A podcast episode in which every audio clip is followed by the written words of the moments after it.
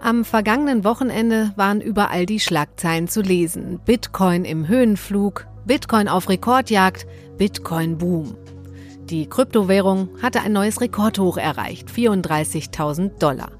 Wenn man sich also irgendwann mal für ein paar Dollar einen Bitcoin gekauft hat, könnte man sich damit jetzt einen Kleinwagen kaufen. Auch wenn der Kurs wieder ein bisschen abgesackt ist, könnte sich manch einer denken, ach, so einen Bitcoin hätte ich auch gerne. Aber sollte man sein Erspartes wirklich in Bitcoins stecken? Und was hat es mit diesem Höhenflug auf sich? Das möchten wir heute im FAZ Podcast für Deutschland besprechen. Zusammen mit Franz Nestler, unserem Kryptowährungsexperten hier bei der FAZ. Außerdem ist Andreas Müller bei mir zu Gast. Er sitzt im Verwaltungsrat der Bitcoin Group, die den größten deutschen Handelsplatz für Bitcoin betreibt. Und vom Leiter der Abteilung Cybercrime beim BKA möchte ich wissen, warum Bitcoins in der Unterwelt so beliebt sind. Heute ist Dienstag, der 5. Januar und ich bin Katrin Jakob. Schön, dass Sie dabei sind.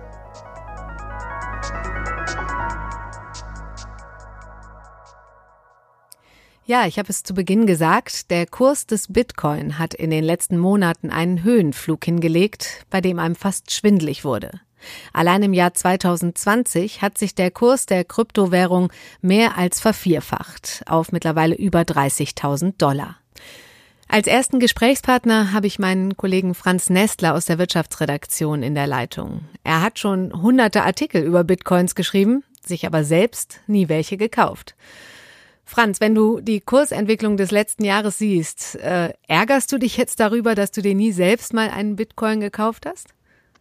Nein, gar nicht. Also die Kursbewegung ist natürlich wirklich beeindruckend, wie sich der, wie sich der Bitcoin-Kurs und auch von anderen Digitalwährungen im letzten Jahr ähm, bewegt haben. Aber ich glaube nach wie vor, dass Bitcoin eher was ist, womit man gut zocken kann, wo man auch mal sagt, wenn man so ein paar Euro übrig hat, kann man mal vielleicht probieren, was daraus passiert. Aber tatsächlich als seriöse Altersvorsorge, glaube ich, nach wie vor ist Bitcoin oder Digitalwährung im Allgemeinen nicht geeignet. Ja gut, bevor wir jetzt über den Kurshöhenflug sprechen, würde ich äh, gerne mal ganz klein anfangen, denn ich könnte mir vorstellen, dass es einigen Hörern so geht wie mir. Bitcoin, ja, habe ich schon mal gehört. Aber was ist das eigentlich? Kannst du mir darauf eine Antwort geben? Ja, also Bitcoin wurde ursprünglich mal als Zahlungsmittel konzipiert. Ähm, das ist entstanden, also Bitcoin hat jetzt auch vor kurzem Geburtstag gefeiert und man, man, man muss dazu wissen, als Bitcoin entstanden war, herrschte gerade die letzten Ausläufe der Finanzkrise. Damals war viel Vertrauen erschüttert worden mhm. in die Zentralbanken, in Institutionen und in das Geldsystem. Und da hat sich damals ähm, jemand mit dem Namen Satoshi Nakamoto, man weiß nicht ganz genau, war das eine Person, war das ein Mann, eine Frau, war das eine Gruppe von Leuten, aber unter diesem Pseudonym hat jemand ein Konzept veröffentlicht ähm, für Bitcoin mhm. oder für die Blockchain genauer gesagt. Und das ist die Technologie, auf die Bitcoin fußt. Und das Besondere an Bitcoin ist als Zahlungsmittel, dass es nicht von Zentralbanken abhängig ist, dass es von niemandem abhängig ist. Es ist einfach fest definiert, wie viele Bitcoin es gibt. Es kann nicht manipuliert werden durch eine Mehrausgabe, durch weniger Ausgabe. Und daraus ähm, zieht sich der Reiz für viele, für viele Nutzer von Bitcoin. Mhm. Ist ja dann auch so ein bisschen Geheimnis umwittert. Ich habe äh, gehört, dass die ersten Bitcoins auch für Pizza ausgegeben wurden. Ist das richtig? Ja, tatsächlich. Äh, der Bitcoin Pizza Day wird nach wie vor im Mai zelebriert, als die ersten Pizzas gekauft wurden. Da wurden damals zwei Pizzen für 10.000 Bitcoin gekauft. Das wäre natürlich heute, okay. glaube ich, die, die teuersten Pizzen der Welt, wenn man das mit dem aktuellen Dollarkurs äh, querschneidet. Das waren damals zwei Pepperoni-Pizza, aber lustigerweise hat der äh, Mensch gesagt, der diese Pizzen damals gekauft hat, er bereut das kein bisschen, dass er das damals gekauft hat, weil er sieht sich als eine Art Pionier und nur durch seine Arbeit, wie er das äh, gesehen hat, ähm, ist es möglich, dass Bitcoin heute diese Bedeutung hat, die es hat. Und deswegen ist er damit eigentlich, obwohl er viel Geld verloren hat, wenn man das so rumsieht, ähm, sehr glücklich mit der Entwicklung. Hat denn der Verkäufer die Bitcoin behalten? Weiß man das? Ja, also wer denkt, der Empfänger, der würde heute in Saus und Braus leben, der irrt. Ähm, derjenige, das war damals ein 18-jähriger Student, der hieß Jeremy Sturdivant, ähm, der hat die Bitcoin eine Zeit lang noch für sich behalten. Ähm, er hat sie dann aber für 400 Dollar irgendwann verkauft. Das klingt jetzt erstmal wenig, wenn man weiß, heute sind die 30.000 Dollar wert, aber das war damals immerhin ein Plus von 900 Prozent. ähm, und übrigens hat sich auch StoryRent nicht darüber geärgert, nämlich mit einer ganz ähnlichen Argumentation. Er sagt, hätte ich damals oder hätten wir damals diese Transaktion nicht gemacht, wären die Leute heute nie so weit gekommen. Mhm. Und er sagt, seine Videospielesammlung, die er damals ausgebaut hat, wäre nie im Leben so groß geworden und das freut ihn am meisten.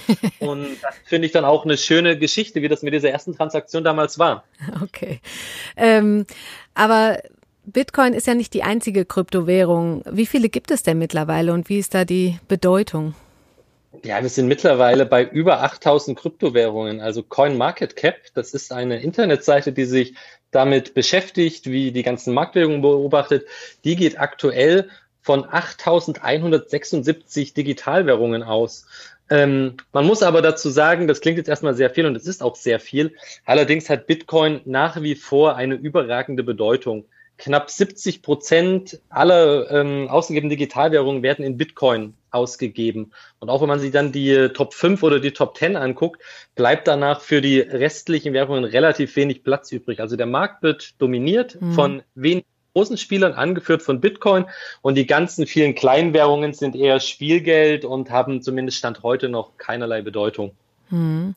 Jetzt spielt sich das Ganze ja nur im Netz ab. Es geht quasi nur um Zahlen und Buchstaben. Ähm, man hat nichts in der Hand. Äh, wie und wieso hat der Bitcoin überhaupt einen Wert? Wie kann man diesen Wert da fassen?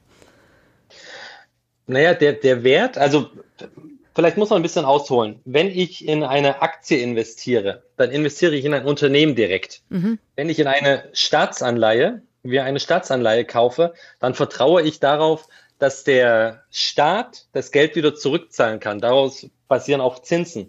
Und wenn ich mir jetzt als Beispiel ähm, den Bitcoin nehme oder Digitalwährung allgemein, da basiert halt das Vertrauen darauf, dass viele Leute dem Bitcoin vertrauen. Wenn ich eine herkömmliche Währung habe, den Euro, vertraue ich darauf, dass die Europäische Zentralbank das Ganze mit einem Wert hinterlegt, mhm.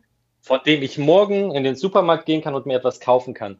Bei Bitcoin vertraue ich darauf, dass andere Leute dem Bitcoin vertrauen und so speist sich der Wert daraus. Und deswegen kann man auch sagen, umso höher der Bitcoin-Preis ist, umso mehr Leute gehen davon aus, dass viele Leute Bitcoin vertrauen. Okay, und ähm, ist das denn dann eher eine Wertanlage oder taugt das im Alltag auch wirklich als Zahlungsmittel, als dass es ja ursprünglich gedacht war? Also es gibt mittlerweile Möglichkeiten, also eine Bitcoin-Transaktion zu machen, dauert sehr lang und ist relativ teuer. Das dauert halt ungefähr acht Minuten und kann, je nachdem, der, der Kurs wechselt, was es aktuell kostet immer, kann aber wirklich auch sechs, sieben, acht, neun, zehn Dollar je Transaktion kosten. Also aktuell sind es ungefähr neun Dollar, aber das können morgen auch zehn sein oder fünf. Das schwankt halt etwas. Mhm. Deswegen sehe ich den Nutzen als Zahlungsmittel nicht unbedingt. Es gibt mittlerweile Umwege, die man machen kann über das Lightning-Netzwerk. Das wird jetzt schnell technisch, aber da geht es im Prinzip darum, dass Bitcoin schneller von A nach B kommt. Aber so wie er heute in seiner Konstruktion ist, dauern die Transaktionen eigentlich zu lang. Sie sind zu teuer und sie sind zu kompliziert, um tatsächlich einen Nutzen für den äh, Oma Erna Laden um die Ecke zu haben. Okay, aber es gibt ja solche Läden, die das anbieten. Also es gibt äh, Cafés, Restaurants. Ähm, gut, äh, entweder müsste ich da als Kunde dann zehn Minuten warten, bis ich meinen Kaffee bezahlt habe. Äh, sehe ich das so richtig? Ähm, äh, das kann passieren, aber es, äh, bei den Schwankungen ist mir das auch ein Rätsel, ob das, ob das Sinn macht, für so ein Blumenlädchen sich in Bitcoins bezahlen zu lassen. Also die Geschäfte, die das machen, ähm, die werden ganz oft geführt von Menschen, die selbst Bitcoin-Enthusiasten sind. Ähnlich äh, wie der Fall, den du angesprochen hast, mit den zwei Pizzen für die, für die 10.000 mhm. Bitcoin.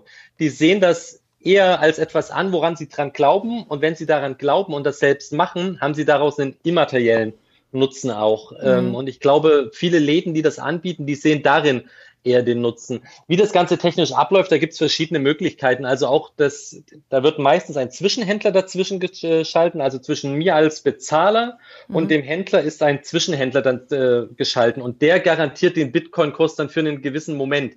Aber okay. das ist natürlich, äh, du hörst es schon alles bisschen komplexer.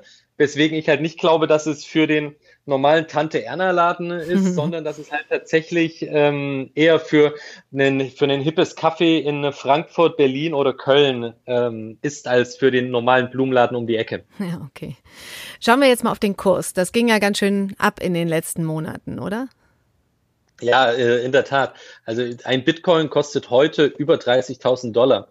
Das ist insofern beachtlich, da ja noch im März, also zum Hochpunkt der Corona-Krise, sprechen wir davon, dass er dort vielleicht mal 6.000, 7.000, 8.000 Dollar gekostet hat. Also er hat vom Preis her extrem äh, geschwankt dieses Jahr, aber mit einem dicken Plus jetzt am Ende. Und auch aktuell schwankt er sehr stark. Also zum Beispiel am gestrigen Tag ähm, notierte er sowohl seinen Rekordhoch auf 33.000 Dollar, als fiel, also fiel er auch ab auf 27.000 Dollar. Also mhm. es gibt eine sehr Bandbreite, aber die dieses Jahr ist ähm, sehr positiv und ähm, sehr, ja, sehr, er ist sehr stark gestiegen. Mm, ähm, das ist ja nicht der erste krasse Anstieg. Das gab es ja auch schon mal vor ein paar Jahren.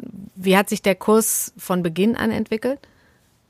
Ja, also du hast ja vorhin angesprochen, ich schreibe schon sehr lange über Bitcoin und ich weiß noch, mein erster Bitcoin-Anstieg war hm. damals, als Bitcoin auf 266 Dollar angestiegen ist und damals hm. hieß es schon, das sei zu viel und das ist zu teuer und es würde nie wieder so einen Anstieg geben. ähm, ja, so leicht, so leicht kann man sich irren. Ähm, ich hatte das damals auch nicht gedacht, äh, welche Entwicklung das nimmt.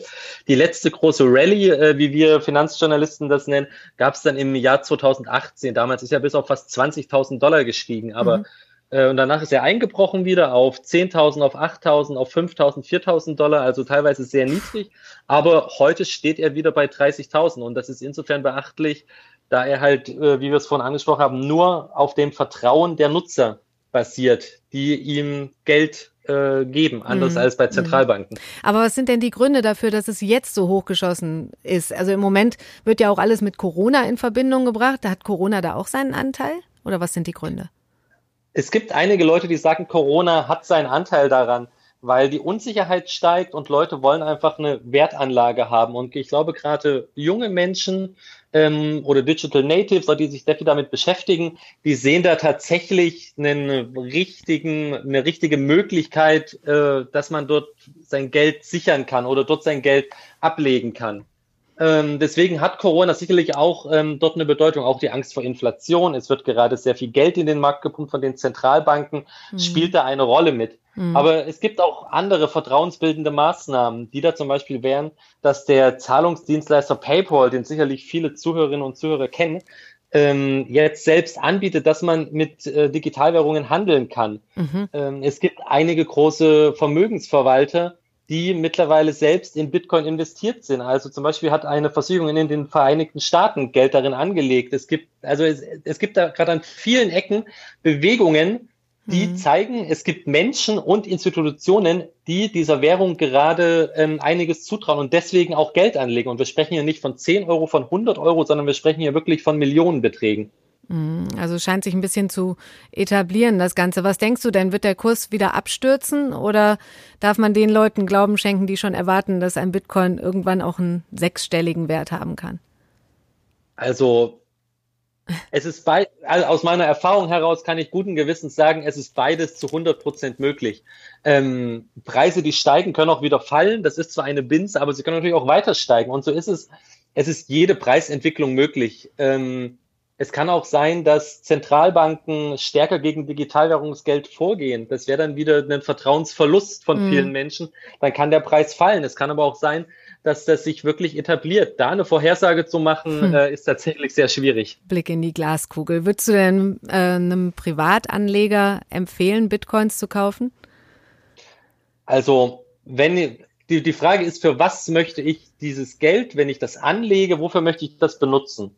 Ähm, möchte ich eine solide Wertanlage haben, würde ich immer noch jedem Anleger raten, geht in Aktien oder geht von mir aus in Staatsanleihen. Wer aber sagt, oh, ich mag so ein bisschen das Risiko, ich möchte auch ein bisschen mal zocken und ich habe jetzt gerade 1000 oder 10.000 Euro übrig, dem kann man schon sagen, probier's aus und sieh, was daraus wird. Aber ich würde nicht sagen, dass Digitalwährungen das Anlagegut Nummer eins in der, in der Entscheidung sein sollten. Okay, also immer noch eher ein Zockerpapier. Franz, ich danke dir ganz herzlich. Sehr gern, Katrin. Vielen Dank für das Gespräch. Also, der Bitcoin ist sehr schwankungsanfällig. Franz Nestler sagt, eher ein Zockerpapier. Mal schauen, ob mein nächster Gast das genauso sieht. Alexander Müller ist FDP-Bundestagsabgeordneter und er sitzt im Verwaltungsrat der Bitcoin Group, die unter anderem den größten Handelsplatz für Bitcoin in Deutschland betreibt. Hallo, Herr Müller. Ja, hallo, Frau Jakob. Herr Müller, sehen Sie das genauso, dass der Bitcoin eher ein Zockerpapier ist? Ach, das kommt drauf an. Äh, nach dem Kriterium sind viele Dinge äh, Zockerpapiere. Auch Tesla ist ein Zockerpapier, wenn Sie bestimmte Grundlagen nehmen. Ähm, das, äh, Bitcoin ist auch kein Papier in dem Sinne, eine Anlage, sagen wir mal so, eine Zockeranlage könnte man es nennen. Es ist ja kein Papier. Ja. Aber es ist sehr spekulativ. Das, da ist was dran, ja. Ja. Ähm, wenn ich jetzt als Otto-Normalanleger mich entscheide, zocken hin oder her, dass ich gerne Bitcoins haben möchte, in Bitcoins investieren möchte. Wie stelle ich das überhaupt an? Ja, da brauchen Sie ein Wallet dafür, denn Bitcoins werden in Wallets ähm, abgelegt. Mhm. Sie können natürlich auch ein Zertifikat kaufen. Es gibt mittlerweile auch Banken, die das anbieten, Zertifikate, mit denen Sie praktisch ähm, hinterlegte Bitcoins äh, mit einem Zertifikat kaufen können. Wenn Sie selbst Bitcoins besitzen wollen, brauchen Sie ein Wallet. Das können Sie, ähm, also es ist so eine Art Geldbörse, ja, mhm. in die man elektronische Kryptowährungen reinlegen kann. Und da können Sie entweder selbst eins auf Ihrem PC einrichten mit der Software, mhm. Äh, die kostenlos ist für Bitcoin, oder Sie gehen an eine Handelsbörse im Internet und bekommen dort kostenlos ein Wallet. Mhm. Wer sind denn die klassischen Bitcoin-Käufer? Kann man das sagen? Können Sie das sagen von dieser Handelsplattform aus? Ähm, meines Wissens gibt es da keine Analysen dazu und mhm. äh, wenn, ähm, habe ich die auch noch nicht gesehen.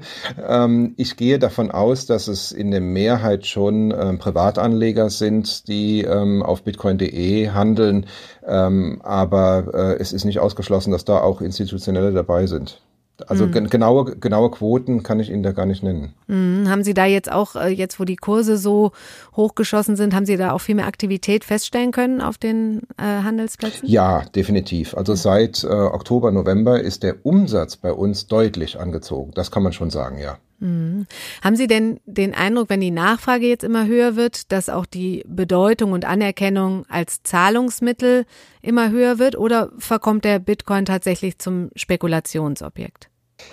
Im Moment ist er eher ein Spekulationsobjekt, aber die Möglichkeit als Zahlungsmittel, die passiert immer dann, wenn es Krisen gibt. Also das erste Mal, als das passiert ist, kann ich mich sehr gut dran erinnern, das war im Frühjahr 13, als auf Zypern eine Währungskrise passiert ist. Da mhm. ist der Bitcoin zum ersten Mal richtig in die Höhe geschossen, weil die Menschen auf Zypern dann äh, in den Bitcoin gewechselt sind, weil sie alle Angst hatten, dass ihre Konten eingefroren werden. Das ähnlich, etwas Ähnliches hat man in Venezuela schon mal gesehen. Und mhm. äh, immer wenn irgendein Staat in die Krise ist und die Leute Angst um ihr Geld haben und verstärkt Bitcoin nutzen, dann schießt auch der Kurs in die Höhe, weil, weil es mehr Nutzer gibt. Ja, also mhm. das zeigt schon, äh, dass die Menschen den Bitcoin durchaus auch als Bezahlmittel ähm, verstehen. Das stimmt, aber ich meine, die Schwankungen des Kurses sind ja äh, sind ja schon mächtig. Also ähm, es in meinen Augen weniger ein sicherer Hafen als eher, ich weiß nicht, ein wilder Ozean oder eine wilde See. Äh, das ist richtig. Ja, ja, also als äh, sicherer Hafen kann man Kryptowährungen allgemein nicht bezeichnen. Das, ja. das ist völlig richtig, ja.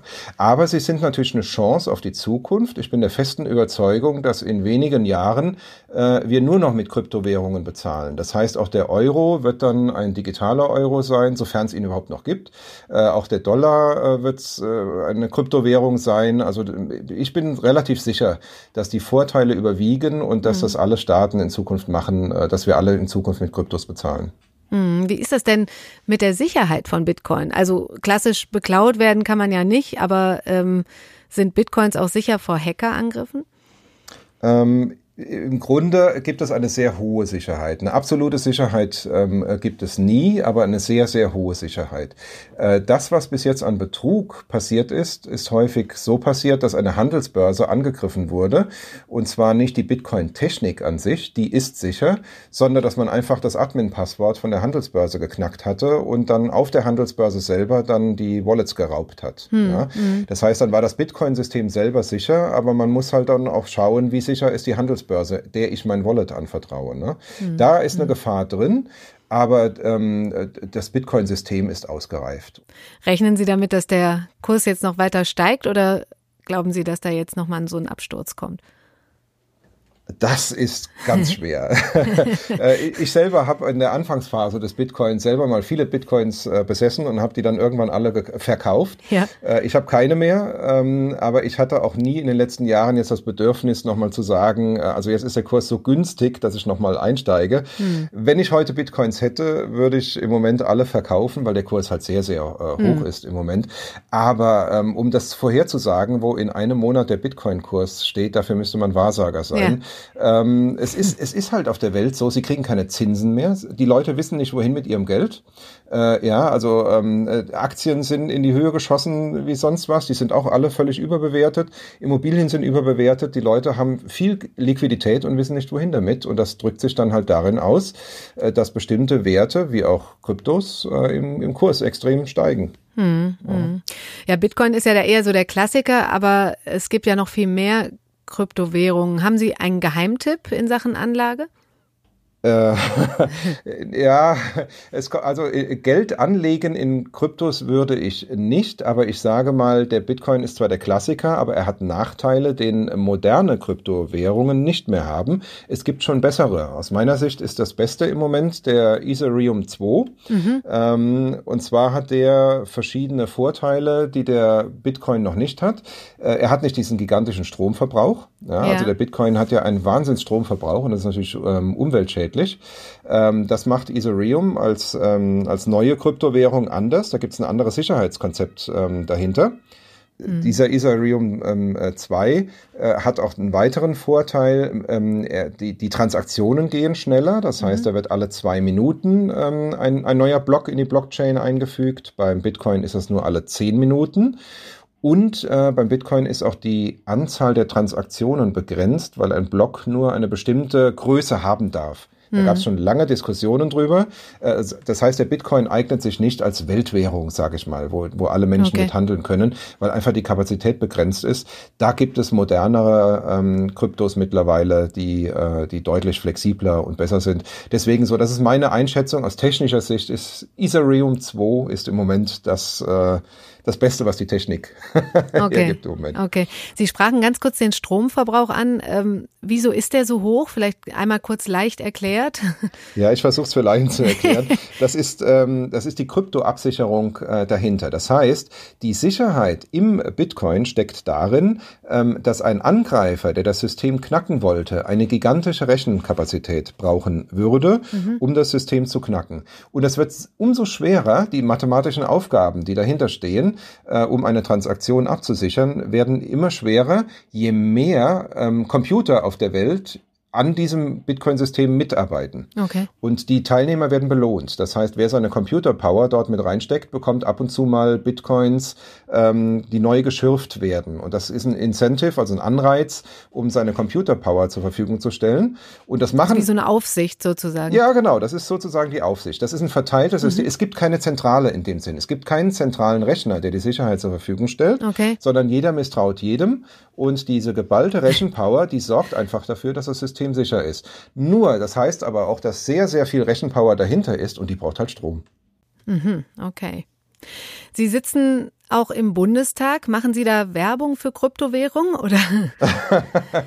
ich bin Obmann im Verteidigungsausschuss, das heißt, da haben wir relativ wenig mit äh, Zahlungsverkehr und Zahlungsmitteln ähm, zu tun. Aber ähm, ich werde mich natürlich dafür einsetzen, äh, wenn es Regulierungen seitens der Bundesregierung äh, gibt, dass wir da nicht zu restriktiv werden in Deutschland, ähm, weil wir haben schon so viel Techniken, so viel moderne Techniken verpasst und schauen hinterher, ähm, äh, wie andere uns da etwas vormachen. Ja. Das sollte uns bei Kryptowährungen nicht passieren. Ich bin fest davon überzeugt, dass in Kryptowährungen sehr viel Zukunft liegt und äh, das sollten wir uns nicht verweigern äh, in Deutschland und sollten offen sein dafür und das auch annehmen. Es ist ja auch eine Möglichkeit für, für die Menschen ähm, einfach als alternatives Bezahlmittel.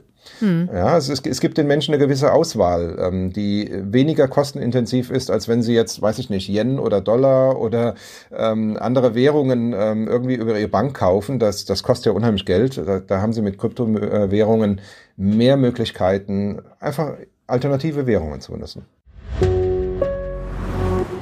Wir haben jetzt viel gehört über Bitcoins als Anlageobjekt, Bitcoins als Zahlungsmittel in dem ein oder anderen Laden oder im Netz. Aber Bitcoins haben auch immer den Ruf, die Währung von Kriminellen zu sein. Ich spreche jetzt mit Carsten Maywirt. Er ist Leiter der Abteilung Cybercrime beim BKA. Hallo, Herr Maywirt. Hallo, ich grüße Sie.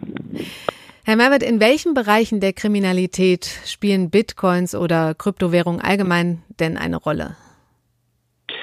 Nun, äh, Kryptowährungen allgemein, insbesondere natürlich äh, die Währung Bitcoin, äh, spielt eine große Rolle als Zahlungsmittel auf äh, den illegalen Marktplätzen im Darknet mhm. äh, und auch auf äh, den äh, ja, Marktplätzen und Foren der Underground Economy, wo äh, Cybercrime-Straftaten und Dienstleistungen äh, gehandelt werden.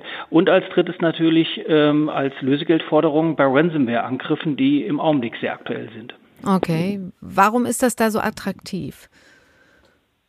Nun, äh, Kryptowährungen haben für die Täter ganz bestimmte Vorteile.